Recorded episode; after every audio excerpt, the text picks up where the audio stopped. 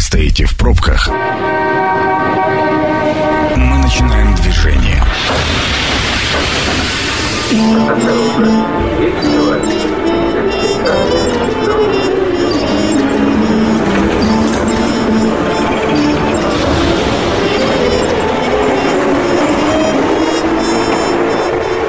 Метро. Главные темы Красноярска.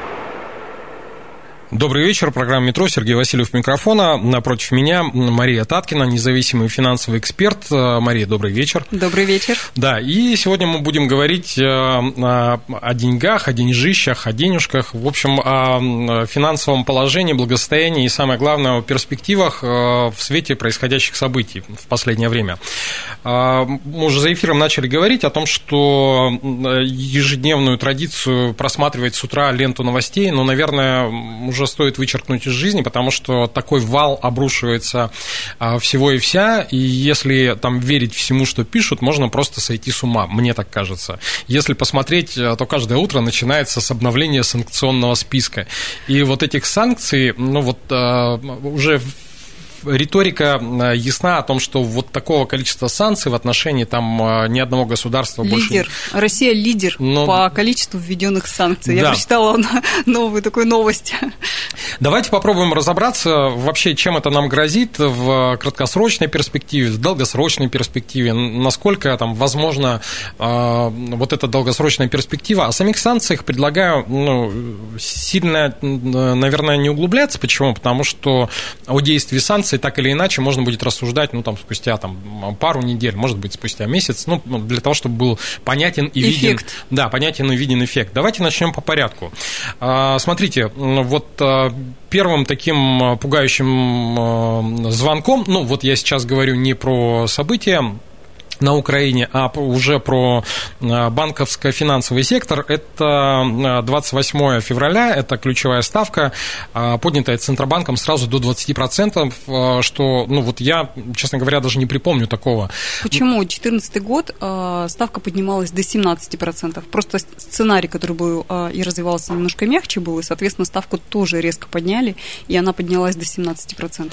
Ну вот давайте теперь вот с точки зрения объяснительной и сегодня попытаемся и с этой стороны отыграть, а, попытаемся просуждать, и вы мне сейчас объясните, а, как э, рядовому обывателю, а, зачем Центробанк делает вот такие действия, действительно ли они э, направлены на э, сдерживание или же все-таки они в перспективе начинают размотку инфляции, о которой мы говорим, да, и в конце концов могут привести к дефолту, о котором сейчас э, на Западе наши заклятые коллеги или заклятые накидывают. друзья да, прям накидывают.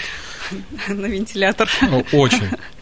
Нет, я хочу сказать, что денежно-кредитная а, политика Центрального банка, она направлена на то, чтобы стабилизировать финансовую систему. Вот представим себе, что доллар начал расти, он начал расти очень резко, потому что волатильность, изменчивость там курса так меняется.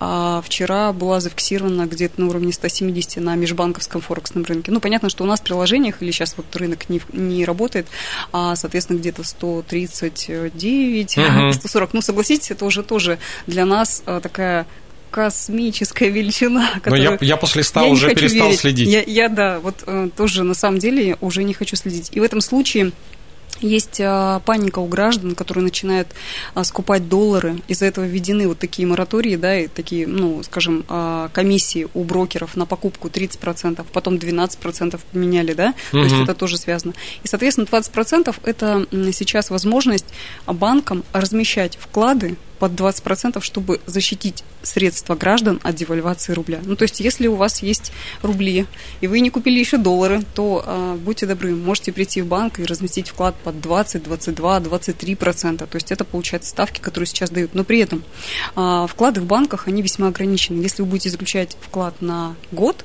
то там уже будет ставка где-нибудь 10,5. Ну, uh-huh. То есть, денежно-кредитная политика, она очень гибкая. И в этом случае заключаются депозиты на 3-6 месяцев. Ну, то есть, и корот... они высокие короткое плечо, так называемое. Абсолютно верно. То есть вот сейчас нестабильность, сейчас ну, произошел коллапс, да, то есть который там сыпется как из рога изобилия, новости хуже другой, э, противоречие а, каждый раз возникает в голове, а вот это же не может быть, но, но это происходит. И в этом случае, когда мы это видим, Соответственно, мы заключаем депозиты под э, ну, короткий срок, например, там, 3 месяца, да, а это 23%, там, на 6 месяцев там, 18, там, 19%. Ну, то есть в данном случае Центробанк э, играет на стороне банковского сектора для того, чтобы обезоп... для того, чтобы да, обезопасить, скажем так, в, ну, вот, э, ту, те, те денежные средства, которые есть у банков, да. от их обесценивания. Ну, банки это же тоже люди, которые приносят эти деньги в эти банки, да, то есть банк это кредитное учреждение, которое дает кредиты и принимает деньги. И, а соответственно, а... это же средства наших граждан. Да, а в таком случае, а что происходит с наличностью рядовых граждан, которые, ну, там, ну, условно, не обладают а, не знаю, необходимым запасом для или не считают нужным для того, чтобы вкладывать их в, ну, там, выкладывать на депозиты. А, получается, при такой ставке деньги обесцениваются. Вы совершенно правы, абсолютно. То есть инфляция, по сути, это обесценивание денег.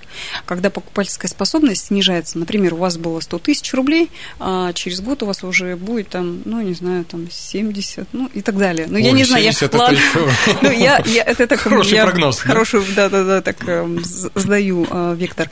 А, к тому, что если инфляция сейчас официальная где-то там к 10 приближается, то мы все видим в магазинах, э, что инфляция гораздо выше, потому что цены выросли, да, из-за того, что есть спекулятивный всплеск, люди боятся и закупают гречку, а масло, там, я не знаю, другие продукты, и, там, бытовую химию и так далее, а, для того, чтобы вот как-то себя успокоить, что вот э, я сейчас вот куплю, мне хватит. Ну, mm мне кажется, у нас вот эта реакция на генетическом уровне Абсолютно. сохранилась со времен войны, ну, наверное. Ну, я думаю, да. У нас же мы же просто так не умеем жить. У нас все какие-то переживания, потрясения. И в случае чего беги соль, гречку, соль, спички, гречка, да. Причем.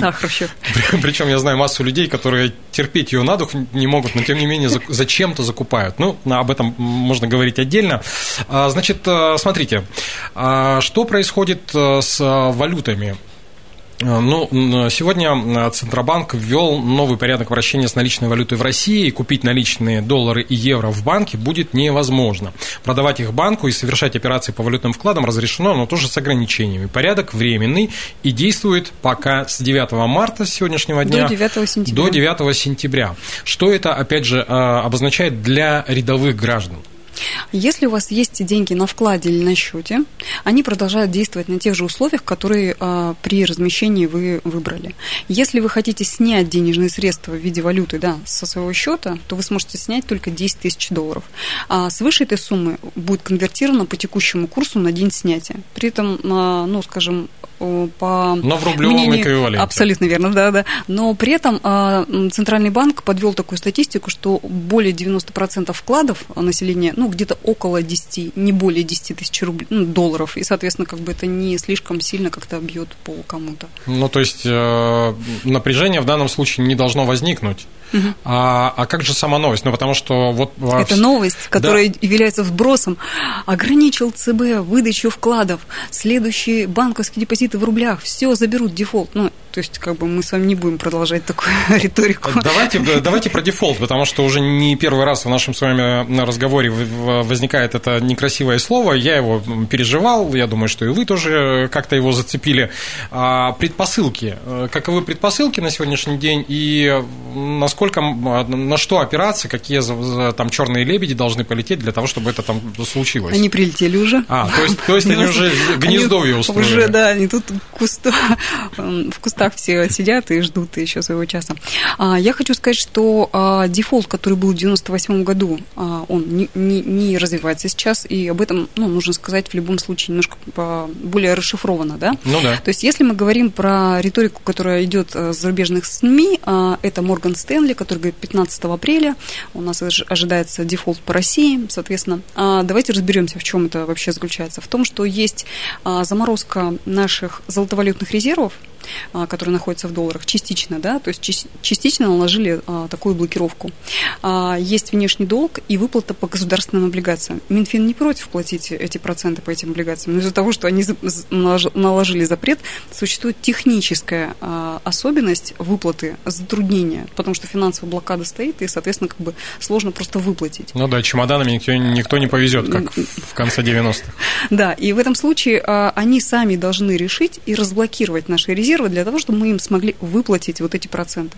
Потому что э, если мы говорим про облигации федерального займа там, в рублевом эквиваленте, вообще нет никаких проблем. Да? То есть у нас есть золотовалютные резервы 643 миллиарда долларов. Да? То есть у нас есть доход, который мы получаем в стране. То есть если сейчас выросло сырье, пшеница, никель, нефть, газ, просто рекордные значения там, а пшеница обновила 14-летний рекорд по стоимости, да, то есть э, и, я сахар вырос и так далее. То есть все выросло, это же мы продаем и получаем доллары, то есть это тоже наш доход. Поэтому сказать, что у нас дефолт как в 98 году, когда Россия не могла обслуживать внутренний долг, а это несколько другое. Угу. Это совершенно разные вещи, поэтому стоит это разделять. Ну, то есть в данном случае все равно а, могут произойти, с, скажем так, с внешним контуром какие-то... Ну... Технические сложности с выплатой процентов по внешнему долгу, которые мы не можем заплатить из-за того, что наши счета за рубежом в долларах, ну, определенно заморожены, да, наложена финансовая блокада, скажем угу. так. Ну, коль скоро мы заговорили о технических сложностях, давайте предлагаю про них продолжить. Э, значит, Банк России официально заявил, что все карты Visa и MasterCard, выпущенные российскими банками, продолжают работать на территории страны в обычном режиме. А до этого и Visa, и MasterCard э, говорили о приостановке действия вот этих э, платежных систем за рубежом. А, понятно, что, наверное, нас сейчас большинство наших слушателей слушает в Красноярске, но вдруг есть те, кто оказался в такой не очень а, простой ситуации за рубежом. Чего делать? Как, а, как реагировать на эти события? Как реагировать на эти сообщения? Как, как, каковы последствия, скажем так? Ну вот э, все вот эти громкие заявления про визу MasterCard, что сейчас все наши карты заблокированы и в России тоже не будут работать, ну как бы это тоже такая, скажем, новость, которая просто стоит расшифровать. Если мы говорим, что в России есть еще платежная карта, национальная платежная система карта МИР, которая работает, и сейчас Виза и MasterCard работают через нашу национальную платежную систему, поэтому они продолжают работать на территории России, но не работают за рубежом. А, как быть людям, которые оказались за границей? Ну, вариант выпустить карту МИР а, и виртуальную, и, соответственно, на нее перевести средства и попробовать снять в тех странах, в которых принимаются карта МИР. Кстати, ну, это Турция, Вьетнам, Армения, Беларусь, Казахстан, Киргизия, Таджикистан, э, Южная Осетия, Абхазия. Ну, не, неутешительно. Неутешительно. А, да, а Union Pay, это, насколько вот, кстати, я понимаю... Китайская, китайская альтернатива, она работает почти в 170 странах мира, но сейчас еще у нас банки не слишком сильно, а, ну, скажем, имеют на своей полке именно предложения по вот этому китайскому аналогу, да, то есть китайская платежная система Union Pay. И в этом случае, соответственно, только начинают сейчас как бы включать ее в свои... То есть несколько банков, около там 5 или 7 банков, там 10 максимум, имеют систему UnionPay. Кстати, кто, те, кто обращались, вот читала на форумах, что приходят, стоимость обслуживания высокая, и, там, не получить, две недели ждать, ну, вот это вот все, да. Uh-huh. Есть, как бы. Поэтому сейчас, я думаю, что будут переобуваться, будут выпускать эту систему слушайте, по поводу Union Pay, а, MasterCard, Мир и всего остального, чтобы наверняка уже завершить вот эту э, тему, очень много разговоров по поводу отключения от SWIFT. Ну, разговоры разговорами, потому что там где-то говорят, что приостанавливают действие, где-то говорят, что не приостанавливают действие. А вот э, в данном случае чем ну, в глобальном масштабе для нас, опять же, как для жителей этой страны, грозит э, отключение SWIFT? Вообще, что ну, дает SWIFT? Давайте вот по-простому. Что такое SWIFT? Это финансовый мессенджер, да, который а, обмениваться м, помогает банкам а, сообщениями, чтобы, например, этому контрагенту переслать такую сумму, этому. То есть это система обмена финансовой информацией между банками по всему миру. То есть это внутренний рабочий инструмент по большому счету. Международный. Ну да. Да, абсолютно верно. К нему подключены все банки, и, соответственно, они работают через него. У нас есть а, наша внутренняя разработка Центрального банка, она называется «Система передачи финансовой финансовых сообщений СПФС. Это альтернатива SWIFT, и э, через нее мы будем, наверное, осуществлять переводы вместо SWIFT. Ну да, а за рубежом у нас так и так блокировка, поэтому чего там переводить, да, получается как-то так. Ну да, э, уважаемые радиослушатели, вы не подумайте, что мы вот... Э, нагоняем. Да, нагоняем, мы просто у нас... Э, фиксируем. Во-первых, а, фиксируем, во-вторых, смех, он такой больше уже, ну, нервного характера. Истерический. Да. А, прямо прямо сейчас прервемся на короткую рекламу, после этого обязательно вернемся в студию. Никуда не переключайтесь. Это программа «Метро». Авторитетно о Красноярске. Возвращаемся в студию. Сергей Васильев по-прежнему микрофоном. По-прежнему, по-прежнему напротив меня Мария Таткина, независимый финансовый эксперт. Мария, еще раз добрый вечер. Добрый вечер. Да, говорим сегодня о финансах, а вообще о положении финансовых дел и у нас в стране, и э, в городе, и в крае. Обо всем об этом. Ну, в свете последних событий тут оно и понятно, о чем говорить. А, закончили мы на Свифте. А, вот э, хотелось бы поговорить немножко о Э, золотовалютном э, фонде э, мне попадалась на глаза информация о том, что фонд национального благосостояния, по крайней мере, в июле прошлого года, 2021 года, был максимально выведен и обезличен от западной валюты, от евро и от долларов в пользу как раз юаней, юаней в пользу фунтов стерлингов и в пользу золота. Японской иены, золота. Обезличенного. И, в принципе, ну, не раз и не два уже всплывали эти разговоры о том, что золото, э, ну, вот, золотовалютные резервы? Золотовалютные резервы должны являться ну, вот, полным основанием. Ну, то есть мир э, вроде как идет опять к обезличенному золоту в качестве поддержки, а не бумаг, как это было достаточно долгое время. А, насколько э, таковые перспективы у нас имеются, и так ли это?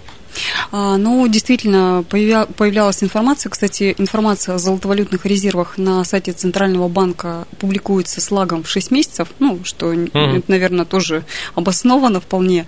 А какое-то время стали появляться в СМИ, ну, я думаю, что вы тоже вот как раз об этом говорите, что мы выходим из а, доллара, из долларовых облигаций американских, да, и переходим в какие-то другие альтернативные валюты, типа евро или китайского юаня. Так на самом деле и есть. И в этом случае, конечно, конечно, есть а, другая уже, а, скажем, там такой разброс. У нас есть средства и в золоте, и в других валютах.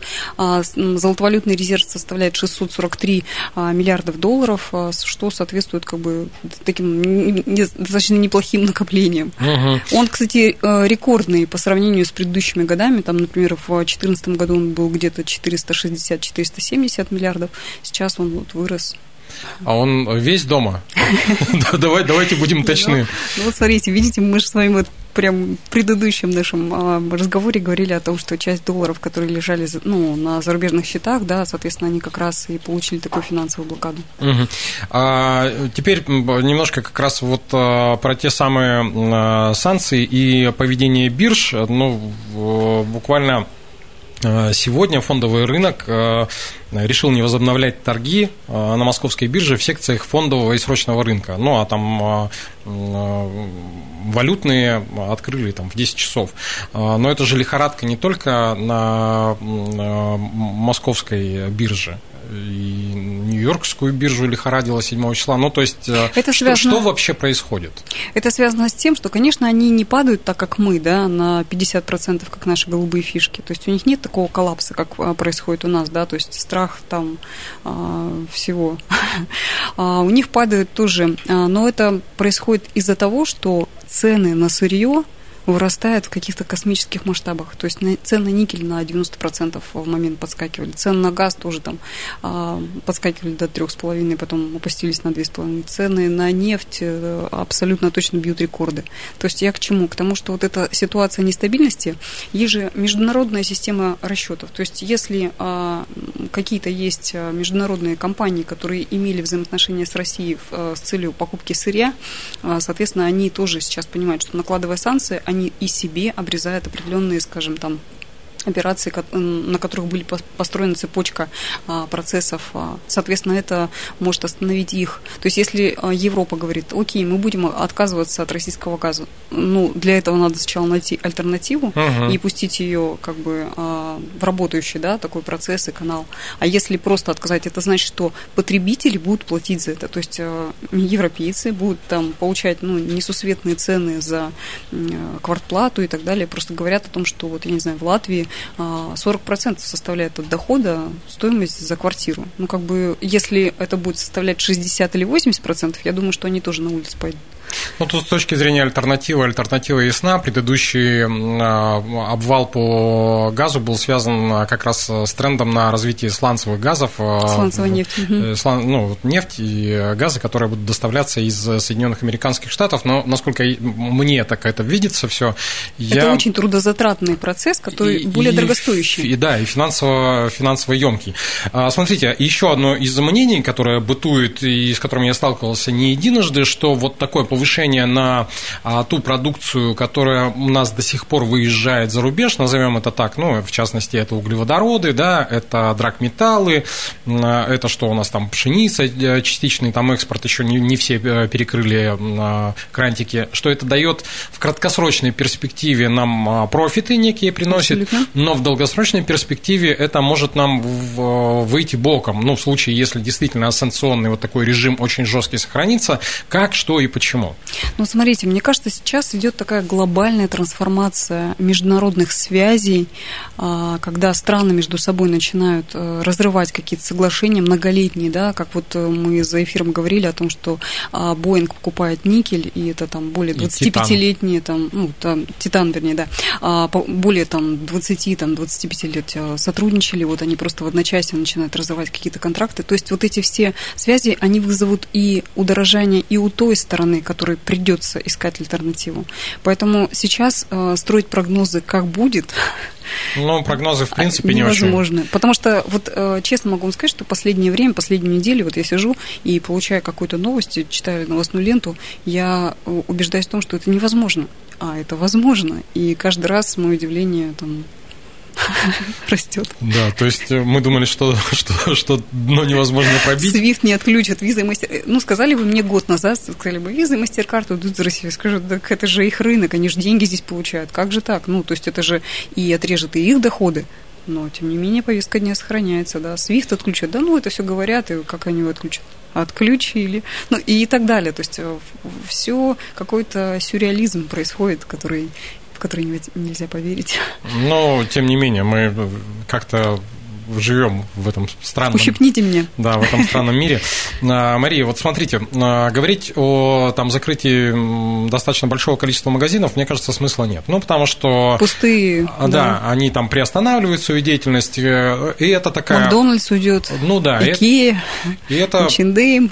Я могу продолжать. Опять же, на мой взгляд, это такой хвост цепной реакции, когда за, за главным боссом начинают смеяться все, кто поменьше. Ну, назовем это так, угу.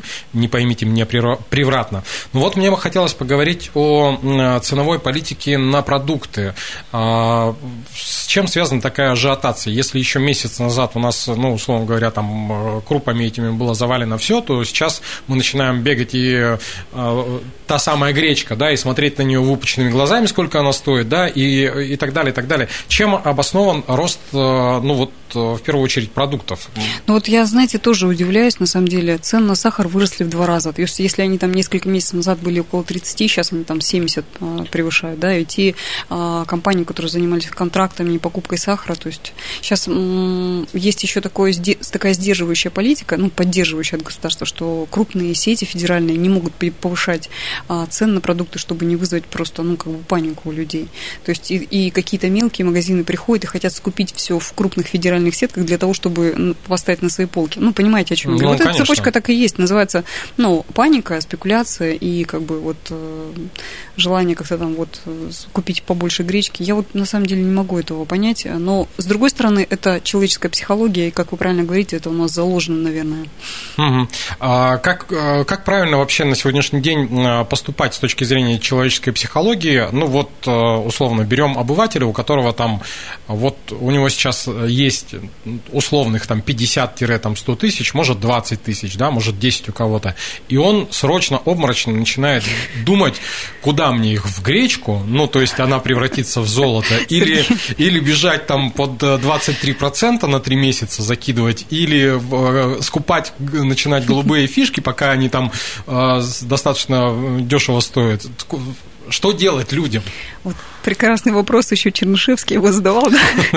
Как быть и что делать, да? Да, да, Ну, смотрите, а, на самом деле очень важным таким моментом является цель, потому что если, получается, у вас а, есть какая-то финансовая подушка, это прекрасно. Вы ее скопили, она, получается, там равняется трем а, расходам семьи.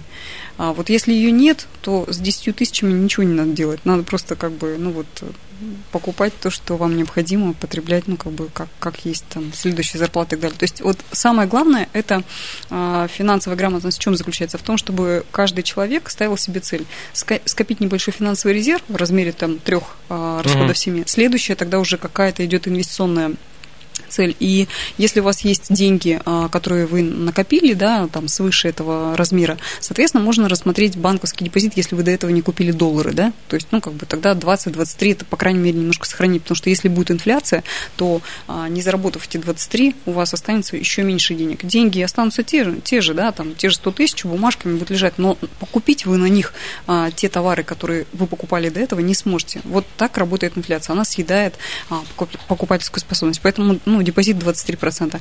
Некоторые бегут и начинают покупать доллары. Но доллары сейчас, о, этот, золото, а золото сейчас превысило 2000 долларов за унцию, да, и как бы тоже такой своей исторической отметки достигло.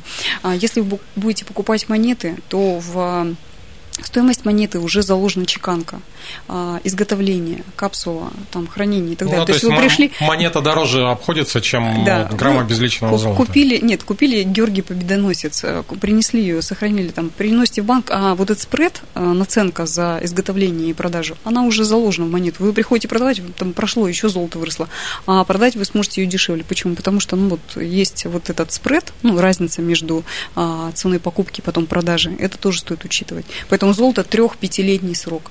Покупать э, голубые фишки, ну, знаете, непонятно, как, где дно. Знаете, у нас на рынке есть такая поговорка «дно, второе дно в подарок». Она грустная, а она кровью там буквально, да, иногда написано в плане того, что в любом случае, покупая голубые фишки, а, вот сейчас, например, да, то есть покупая, не понимая, какие вы покупаете акции, тоже можно потерять.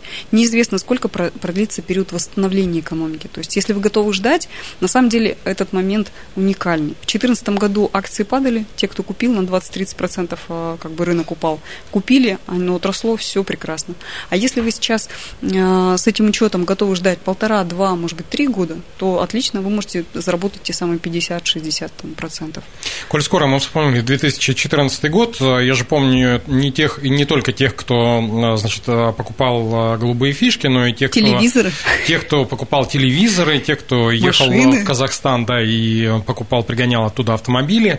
А на сегодняшний день э, вложения в бытовую технику и ну, вот какие-то подобные вещи, они, ну, мне кажется, они не, вообще не оправданы. Сергей, вы совершенно правы. Просто давайте вспомним 2014 год так более расширенно. Да? То есть, если мы вспоминаем, то тогда смели э, с полок все микроволновки, холодильники, телевизоры, и потом мы на Авито видели, да, как да, да, да, да. Это, э, там, продаю новый телевизор в чехле там, и так далее. Да? То есть, продаю там еще что-то. Вы продаете это все равно с дисконтом. Э, человек, когда ему требуется какая-то покупка, он приходит в магазин и покупает. А если ему не нужен, у вас телевизор будет, ну, там, ваши пять телевизоров стоять а, у вас в квартире, и ну, вы не будете знать, что с ними делать. Это не способ а, сохранить свои деньги. Угу. Недвижимость является способом сохранения денег в текущих условиях? А, я хочу сказать, что недвижимость во все времена имеет а, свое назначение. Стены, то есть нельзя обнулить, да, но угу. как бы если не взорвать, то, то да. Соответственно, когда мы покупаем квартиру, просто сейчас э, люди, которые э, хотят как-то сохранить, они действительно покупают, немножко даже поддержали там цены на недвижимость, но э, потом покупательская способность снизится, потому что кредитная ставка 20 убивает наших строителей. Если не будет субсидированных кредитов, э, которые будут направлены на поддержку строительной отрасли, то тогда, получается, цены могут поползти вниз. Ну, то есть это тоже такая логика развития событий. Угу. Под занавес, наверное, еще один такой немаловажный вопрос. Мы сегодня вспоминали уже пандемийный период, и получается, что мы из э, пандемии перескочили вот в эту историю. По-другому, наверное, я и не скажу. Сейчас уже никто не помнит о том, что был коронавирус, мне кажется. Ну, да, все вспоминаем мемы, но речь-то вот о чем. Насколько экономика успела отыграть, скажем так, в глобальном смысле этого слова, насколько э, финансово-экономический сектор успел отыграть после э, локдаунов, ну, особенно первый достаточно жесткий, когда там сидели все по домам, и прям Вот э, никто не знал, чего делать, да, и пока там правительство вводило меры поддержки, кто-то закрылся, кто-то там выжил и так далее, и так далее. Вот э, к э, текущей ситуации, насколько успел восстановиться сектор? Ну, по прогнозам Росстата у нас ВВП за прошлый год к, к этому вырос, но я, честно говоря, на самом деле не вижу прям какого-то там восстановления экономики. Я не могу сказать, что мы там стали зарабатывать больше, у нас стала стабильная какая-то, скажем, ситуация. А, то есть я думаю, что появилось какое-то большее расслоение общества, да, то есть средний класс немножко вытесняется за счет того, что происходят те или иные события, и а, переходит в более, скажем, такой проще, да, и а богатые богатеют. Ну, то есть есть такое небольшое наблюдение. Ну, это мы в, как раз э, в 2020 году, в конце марта, говорили о том, что одна из тенденций, э, нынешних тенденций, это исчезновение среднего класса. Угу. Это так и есть?